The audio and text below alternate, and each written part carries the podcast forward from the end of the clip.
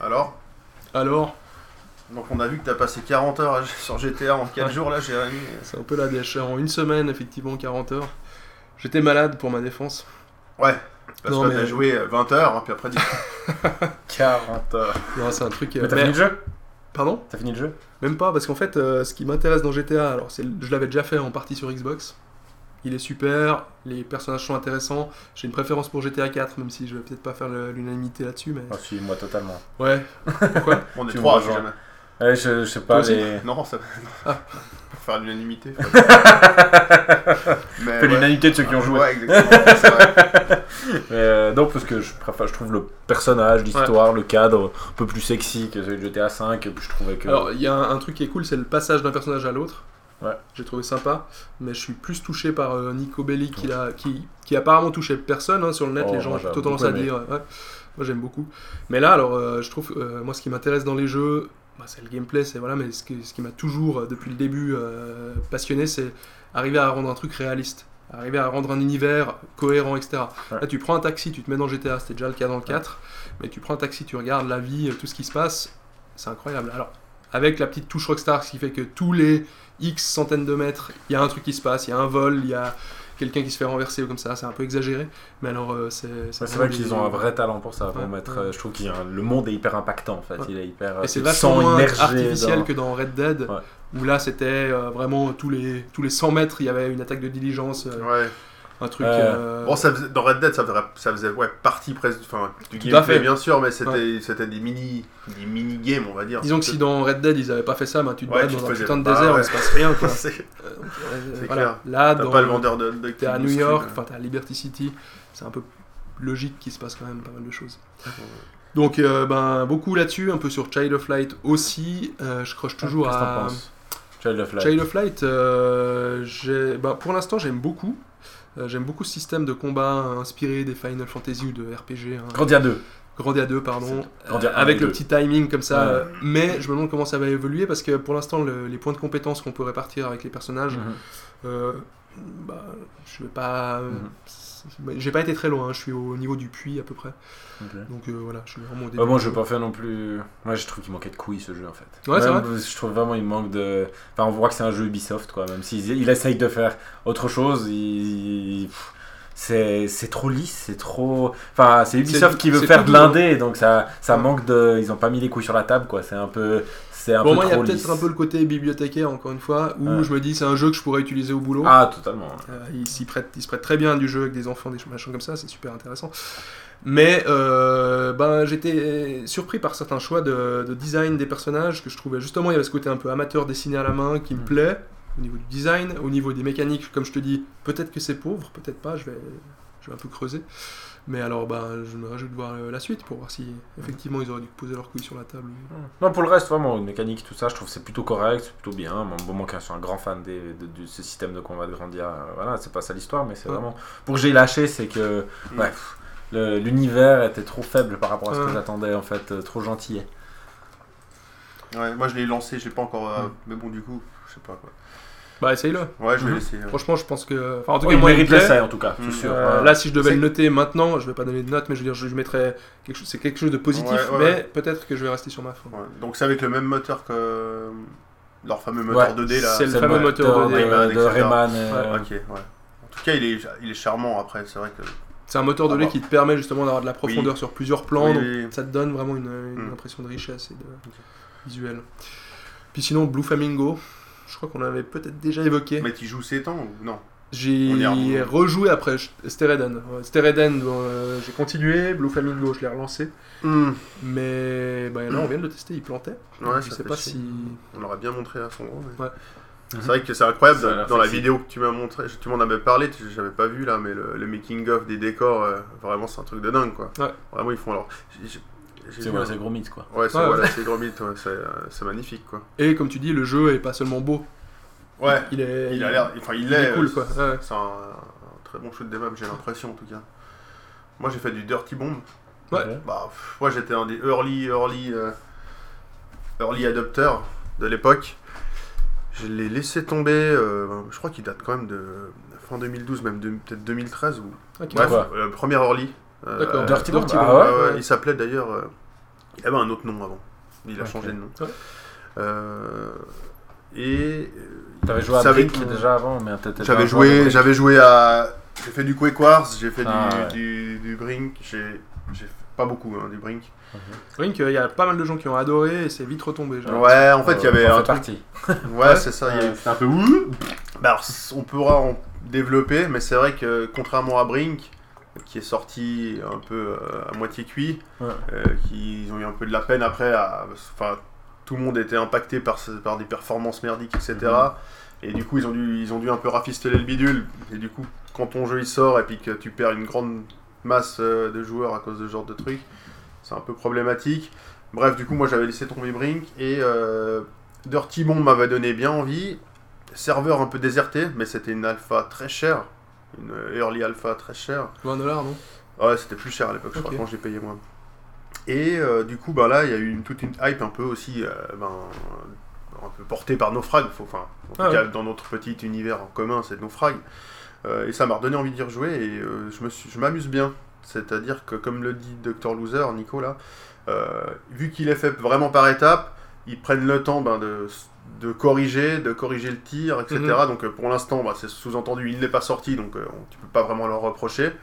Et euh, donc il est très nerveux.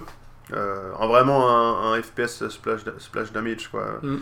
Hyper nerveux, il y, a, y a très peu de, y a pas de recul. Enfin c'est, ils ont une toute petite composante de Brink, c'est-à-dire que tu as un, un wall jump que tu, Mais qui est pas trop utilisé en jeu, non c'est vrai qu'il est bien utilisé. C'est vrai Ah Ok. ouais, il est bien utilisé. Parce Et que- quand- Alors j'y ai pas joué ouais. 30 Alors, heures, euh, est moi non plus, mais- et j'ai ouais. joué un petit peu et je me suis dit cool.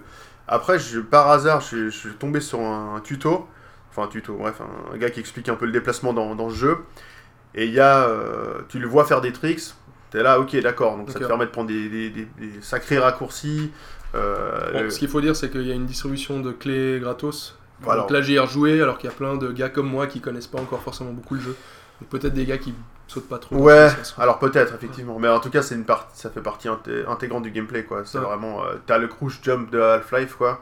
Euh, donc euh, tu peux combiner le wall jump, quoi. Tu crouch jump, enfin tu peux arriver à des endroits. Ouais, tu vois ce que je veux dire, le crouch, je le- saut accroupi, accroupi, voilà. sauter, euh, le saut en longueur, quoi. Le lapin, quoi. Le saut le- du lapin. le ouais. rabbit. Bon, évidemment, il- tu peux pas, tu peux pas aller à 300 km/h dans le jeu, quoi. C'est pas, Ouais. tu peux pas faire du strafe, euh, Ouais. machin. Mais euh, intéressant. Et euh, donc basé sur un système pas de deck, mais euh, tu, tu- de mercenaires en fait. Donc tu as un panel de persos. Euh, Mm. C'est un free-to-play, hein, Ah ouais. ça sera un free-to-play. Euh, et tu confectionnes ton équipe avant de rentrer dans, dans la partie. Et après, dans la partie, tu peux choisir de respawner entre ces trois persos. Donc, euh, t'as le fameux sniper, t'as le mec qui a sa Mm. Ce qui tourelle. évite euh, le problème qu'on avait avec Brink de devoir. C'était quoi Tu devais quitter le jeu presque pour changer de perso ou... Je sais rappelle oui, plus. oui, Il y avait un adapté, truc, un euh, truc ouais. complètement affreux. ouais. Tu te retrouvais dans des situations où tu avais envie d'avoir un personnage rapide, mais non, pas de. Alors là, euh, ouais, t'as que 3, donc tu fais ton. Avant de rentrer Ouais. dans le serveur. Ouais, mais ça te permet ouais. d'avoir des loadouts préparés. Et et- du coup, ils ont prévu comme un peu à la. Comme les MOBA, un peu d'avoir plein de personnages qui vont se rajouter. Et puis les gens se font leur deck de personnages. en Ouais, fait. alors c'est. Dex, en fait, c'est peut-être un bien grand mot, hein, mais Ouais, c'est en fait, en gros, euh, tu peux acheter avec des crédits in-game. euh, Là, actuellement, ils font des rotations pour que tout le monde teste, tout le monde Ouais. croque un peu, donc euh, tout le monde a pu tester, voilà. Après, le, en, en- free-to-play, on verra comment ça va donner, mais là, avec des crédits in-game, tu peux t'acheter tel ou tel perso, et il y a un perso peut être plus ou moins plus ou moins bien équipé, c'est-à-dire que tu peux avoir le sniper le plus basique possible, mais tu peux avoir le sniper qui a le couteau de lancer et qui a le sniper euh, super euh, de la mort qui tue quoi. Mhm. Et du coup, ben là actuellement quand j'ai joué, j'ai débloqué justement un, un- sniper assez boosté, donc ça, ça, c'est intéressant. Puis c'est un peu débile dans le fond où c'est- vraiment c'est assez basique pour eux quoi. Ils font le perso, puis ensuite ah tiens t'as le droit à la grenade qui détecte.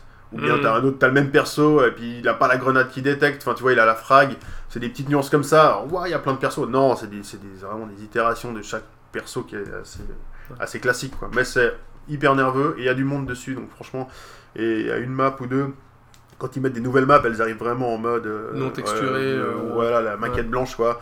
Et puis c'est vraiment pour tester le pur, euh, la pure géométrie, quoi. Pure géométrie. Et ça, c'est cool. Et puis ils te la mettent, boum, quoi, les gars, c'est comme ça, quoi.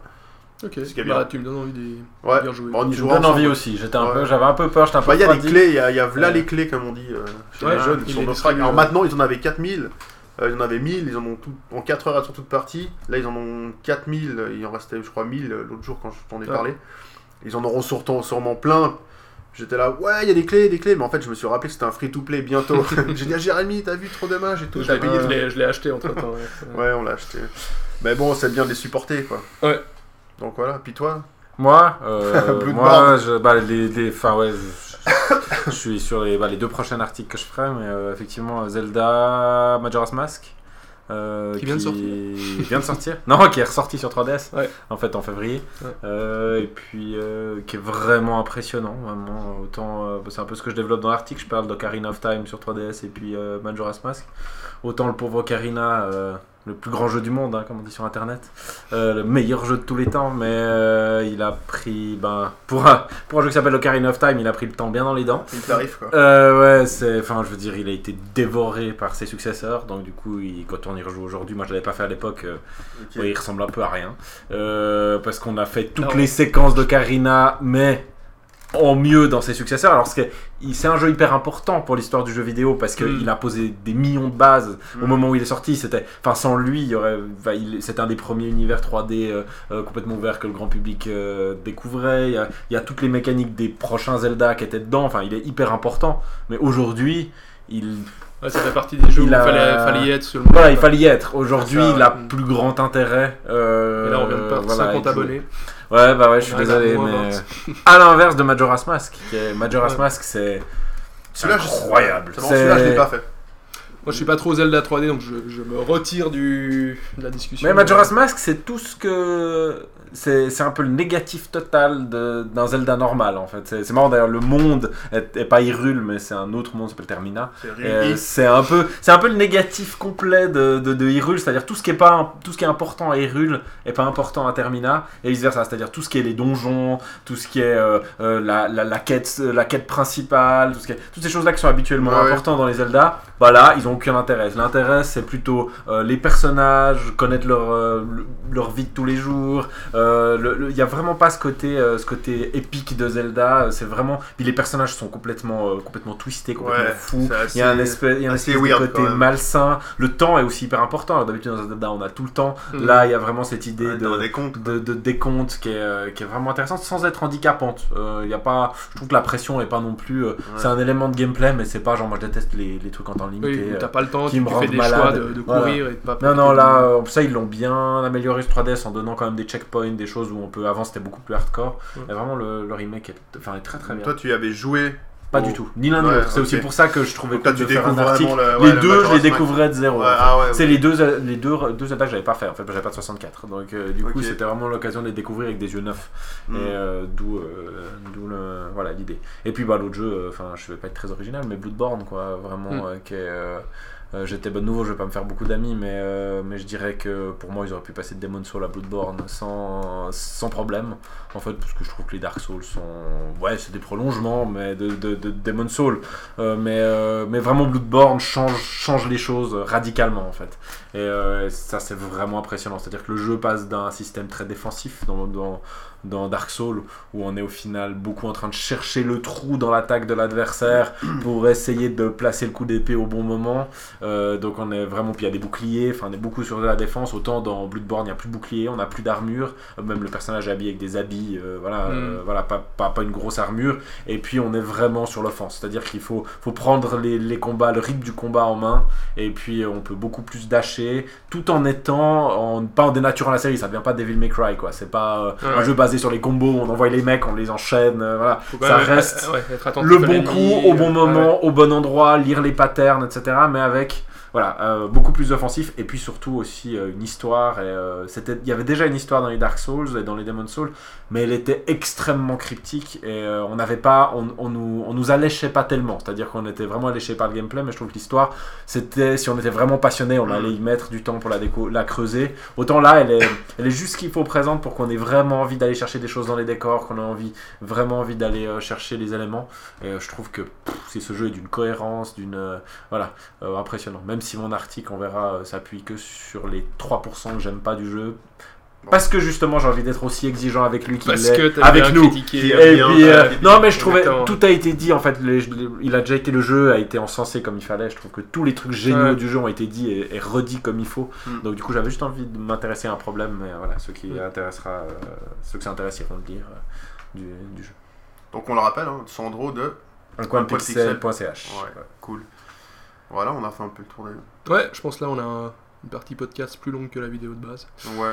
Donc on vous dit cette fois de nouveau à la prochaine. À plus. À plus. À bientôt.